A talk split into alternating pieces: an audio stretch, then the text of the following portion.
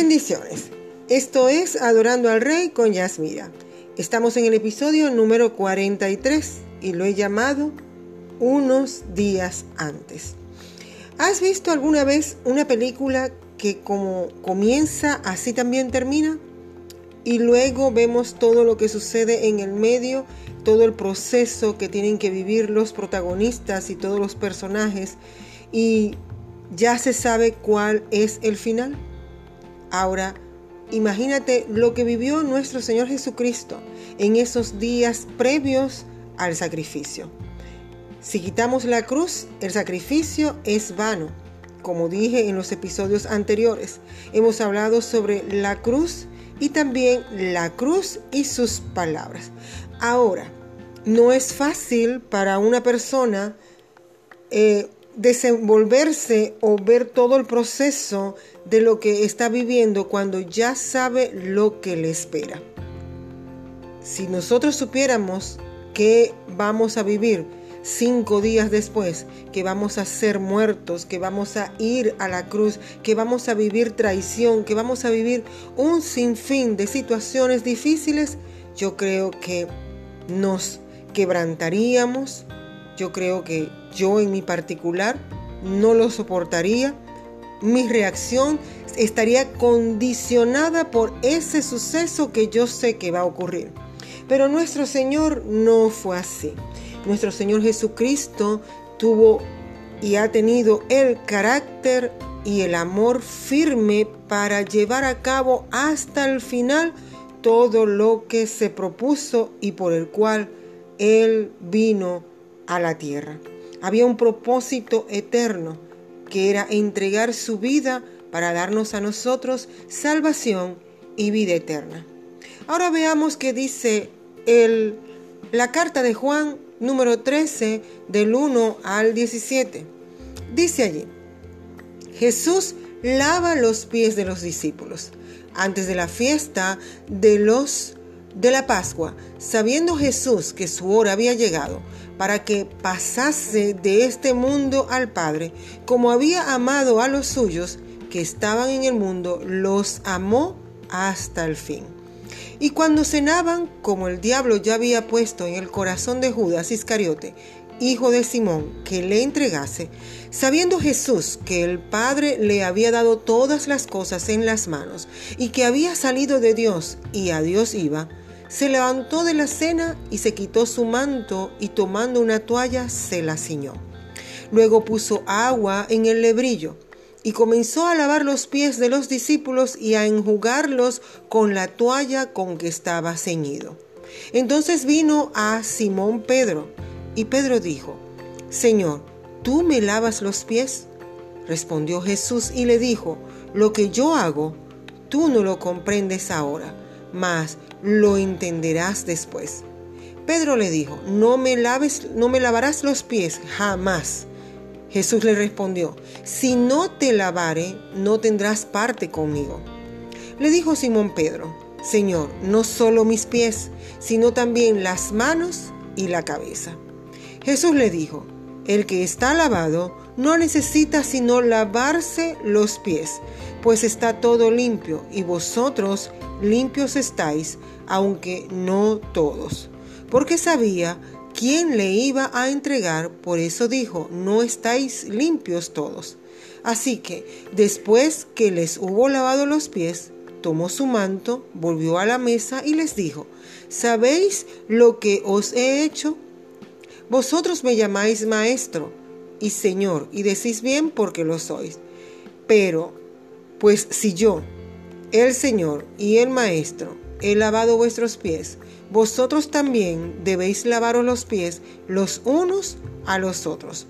Porque ejemplo os he dado, para que como yo os he hecho, vosotros también hagáis.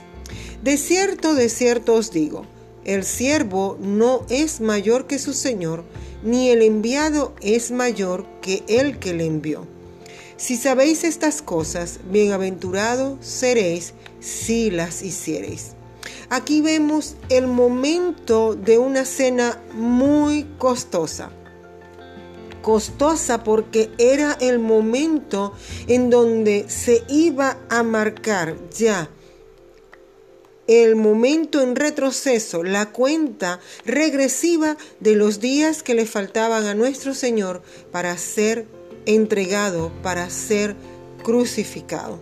Y vemos a un Señor, a un varón de Dios, varón de dolores, dice Isaías 53, allí firme, con el propósito eterno de cumplir la voluntad de Dios. Ya él sabía quién lo iba a entregar, quién lo iba a traicionar, que todos iban a traicionarlo, cada uno a su manera. Ya Jesús lo sabía. Pero eso no movió a nuestro Señor de cumplir con su propósito. El capítulo 13 de Juan comienza diciendo que Él los amó hasta el fin. Con todo y que Jesús sabía quién lo iba a traicionar. Dice allí la palabra que lo amó hasta el fin. No dejó que esta información que él ya sabía cambiara su forma de hacer todo. Su carácter es tan firme que soportó comer con él a la mesa. Hasta le lavó los pies, porque él no excluyó a Judas Iscariote o a Pedro que también lo traicionó. Él los amó hasta el final. ¿Qué harías tú en esa situación donde ya sabes que alguien te va a traicionar y te va a entregar? Es capaz y no le haces nada. Y allí vemos un carácter tan hermoso, un amor tan firme, un amor tan poderoso, más grande que cualquier decepción que pudiera haber tenido nuestro Señor. ¿Sabes qué? Jesucristo no le impide al pecador que venga a comer a su mesa. Jesucristo no cierra las puertas al que está en pecado o tramando algo en contra. Él igual te va a servir porque Él espera que nos arrepintamos. Él espera hasta el final para que nosotros vengamos en arrepentimiento y no hagamos mal lo que Él nos ha llamado a hacer. Él llamó a los doce discípulos. ¿Acaso Jesús se equivocó? La providencia se equivocó al escoger a Judas y al escoger a Pedro, al escoger a Juan, al escoger a cada uno de ellos. Pues no, Él no se equivocó así como no se equivoca cuando te escogió a ti, cuando me escogió a mí. Somos nosotros los que nos equivocamos y tomamos malas decisiones porque no tenemos un amor firme como lo tiene nuestro Señor. No tenemos un carácter fuerte como lo tiene nuestro Señor. Por eso necesitamos venir a la mesa y comer con Él. Necesitamos estar en su presencia para aprender de Él. Vemos a un Pedro que le dice no solamente los pies, sino todo. Pedro no entendía que era solamente los pies, porque son nuestras acciones las que tenemos que corregir. Son nuestras acciones las que nosotros tenemos que llevar a Cristo y limpiar esas acciones que salen para que seamos limpiados y lavados con el agua de la palabra. Vemos en el verso 18 del mismo capítulo 13, no hablo de todos vosotros, yo sé a quienes he elegido, mas para que se cumpla la escritura, el que come pan conmigo levantó contra mí su calcañar. Él ya sabía y sin embargo le sirvió pan le entregó el pan en sus manos. Para las costumbres del pueblo hebreo, cuando alguien mete la mano y come, porque ellos comen con las manos en confianza, cuando hay confianza y, y hay algo de intimidad, cuando ellos tienen intimidad con alguien, ellos permiten meter la mano en el mismo plato y comer con sus dedos. Y allí vemos la confianza y la intimidad que tenía él para con sus discípulos. Por eso él permitía que metieran la mano en el plato y él cortaba el pan con sus propias manos y lo entregaba. El bocado lo mojaba y lo entregaba, porque era algo que era íntimo. Y era una cena tan costosa porque le costó a nuestro Señor Jesucristo mantenerse firme allí para que se cumpliera la voluntad del Padre eterno. Y dice en el verso 21, habiendo dicho esto, se conmovió en espíritu y declaró y dijo, de cierto, de cierto os digo, que uno de vosotros me va a entregar. Nuestro Señor le estaba dando una oportunidad a Judas, porque lo estaba hablando claramente. Él, él hace y allí mismo en esa, en esa cena, Él empieza a orar y a declarar, porque Él en, en todo momento, Él espera que pidamos perdón, que nos arrepintamos, porque dice su palabra que Él no vino a condenar el mundo, Él vino a rescatar. Y Él ha venido a rescatarnos a nosotros. Por eso tenemos libre albedrío y libertad completa para ir a la mesa y comer con el Rey de Reyes. Juan 17, 1 al 19 dice, Jesús ora por sus discípulos. Estas cosas habló Jesús y levantando los ojos al cielo dijo, Padre, la hora ha llegado, glorifica a tu Hijo, para que también tu Hijo te glorifique a ti, como le has dado potestad sobre toda carne, para que dé vida eterna a todos los que le diste. Y esta es la vida eterna, que te conozcan a ti el único Dios verdadero, y a Jesucristo a quien has enviado. Yo te he glorificado en la tierra, he acabado la obra que me diste que hiciera. Ahora pues, Padre, glorifícame tú al lado tuyo con aquella gloria que tuve contigo antes que el mundo fuese.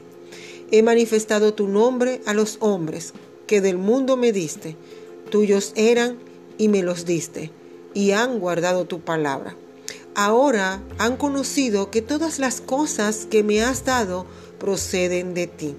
Porque las palabras que me diste les he dado, y ellos las recibieron, y han conocido verdaderamente que salí de ti, y han creído que tú me enviaste.